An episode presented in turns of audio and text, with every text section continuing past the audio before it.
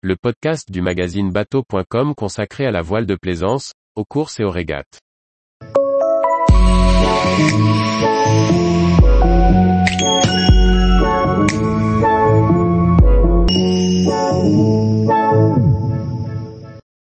Projet Duracell, mannequin et construction du nouveau cockpit. Par Briag Merlet.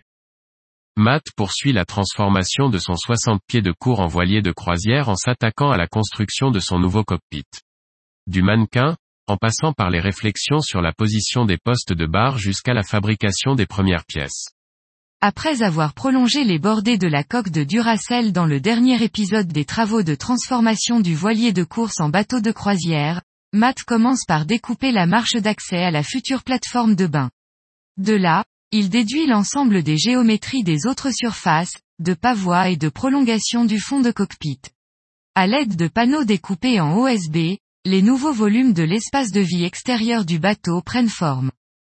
Des échanges avec l'architecte naval grec Marcos Tyraios permettent à Matt de confirmer ses choix d'organisation du cockpit. Le débat porte principalement sur le choix du nombre de barres à roues.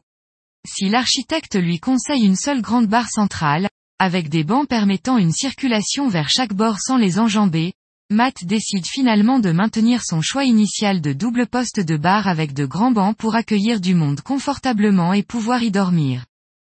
Dans le deuxième épisode en bas de page, Matt s'attaque à la construction proprement dite. Pour cela, il se réjouit du choix de surface plane, simple à construire. Il utilise la mousse mise de côté après l'échec de la première tentative de stratification du toit de roof. Pour les petits éléments, il utilise également les morceaux de sandwich découpés sur le bateau lui-même lors des divers démontages. Après ponçage et découpe à l'aide des gabarits en OSB, elles peuvent être à nouveau stratifiées à la coque. Progressivement, le nouveau bateau prend forme.